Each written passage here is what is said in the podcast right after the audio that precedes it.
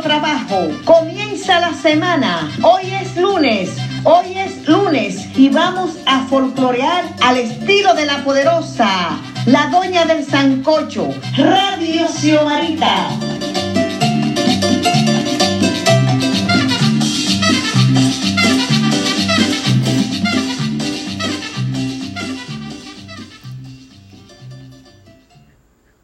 Hoy es lunes. Saludo, ¿cómo están ustedes? Hoy vamos a hablar de los olores, de los olores buenos y malos. Vamos a comenzar con las axilas. Lo primero que hacen los padres cuando los muchachos y muchachas están en la pubertad es curarle, entre comillas, el mal olor de las axilas o sobaco.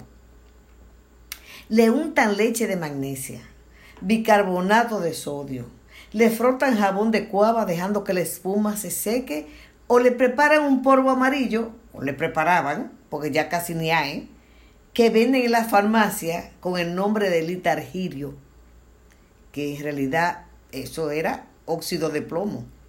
Y lo mezclaban con polvo talco y eso era un cuchillo si llegan sudados de la escuela, le dicen, muchacho, tú hueles a óxido o tú hueles a chinchilín y se comienza con este tratamiento, con el cual jamás le dará ese mal olor que pica. En algunos campos y pueblos del país, al mal olor le dicen grajo. Digo, estoy hablando de, de nuestro país, República Dominicana porque en otro sitio le dirán otro, le tendrá otro nombre. Le dicen grajo, puñal, machete. Y si una persona está al lado del que tiene el puñal y si tiene la defensa baja, se le pega.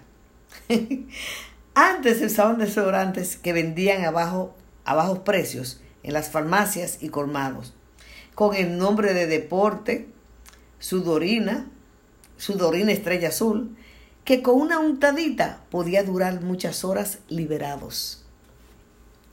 Entonces ahora vamos a hablar de las colonias y perfumes. La mayoría de las colonias y perfumes era importada de España. Usé por muchos años y en horas de la tarde colibrí. Una colonia me encantaba, ¿eh? Antes de llegar a mi destino, esta colonia me delataba. También usé 1900 con Vetiver. Y para los hombres, el English Leather, que venía en un estuche de tres frascos con tapas en madera, con una colonia. Y los otros dos para antes y después de afeitada. O sea que era un completo. También estaba el Lord Spy, muy usado por Carlos Andrickson, hijo, el 4711 y Barón Dandy. También Carlos Andrickson usaba el Betty Bear de Calvin. Y el Barón Dandy que lo usaba el padre Lorenzo, de origen español, que me impartía religión en el Colegio Santa Clara. Los hombres iban modernizándose y fueron adquiriendo los perfumes de la Avon que venían con figuras de carro, jeep y otras formas. Otro perfume masculino era el Imperial de Guerlain, el Betty Ver de Carmen, el que le hablé ahorita, y el Betty Ver de Guerlain, y así por el estilo. Luego fui renovando mis gustos y comencé a usar la, de la marca Avon el Honey Sucle una fragancia de jazmín, pero una cosa riquísima. Y el carnesio, que carnesio es clavel, también me encantaba. Ambos descontinuados. De esta marca usted podía encontrar en las casas donde la familia viajaba al exterior el perfume topacio. El topacio. Con una piedra amarilla haciéndole honor a su nombre. El gin se hizo nacional. Digo, para mí eso se usaba en, Nueva York, en Estados Unidos. Las mujeres más encopetadas usaban Charlie, Sortilege de Legalión, Madame Rochas, que lo usaba mi profesora de bachillerato, Teresa Pepe. Chalimer de Gerlain, Air de Temps, o sea, aire de tiempo, de Nina Ricci. No he tenido tanta suerte con los perfumes, porque seguido empiezan a gustarme, los descontinúan.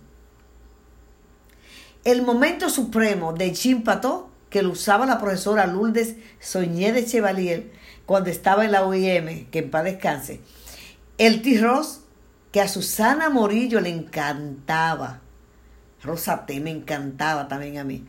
Y otro que tenía más de 40 años en el mercado y que solo aparece una tienda en Miami y en Puerto Rico es el Emerald de Cotí. Todavía lo tengo, todavía lo uso. Creo que nada más soy yo que lo uso en este país. Otros que ya han pasado de moda. París de Saint que lo usó en los años 80 Mercy Jaque, el Bocherón, el Happy, Happy de Clinic, Green Tea de Elizabeth Arden, etc. Lo que sí les digo es que hay personas que desde que nacieron, desde que nacieron, están usando el mismito perfume. Es eterno. Se identifican con su aroma. ¿Y el maja? ¿Y el agua de Florida de Murra y Lama? además de refrescar el cuerpo, aleja los malos espíritus. ¡Sape! Ahora, yo déjeme decirle que yo estoy usando, estoy usando el, el té blanco de, mm, de Bulgari y el té rojo también. Así que ya ustedes saben, ha sido un poquito medio divertido porque yo sé que ustedes, las personas de más de 30, no, de 40 años o de 50, se van a divertir mucho más cuando escuchen a Radio Guarachita con los olores y los malos olores. Hasta entonces.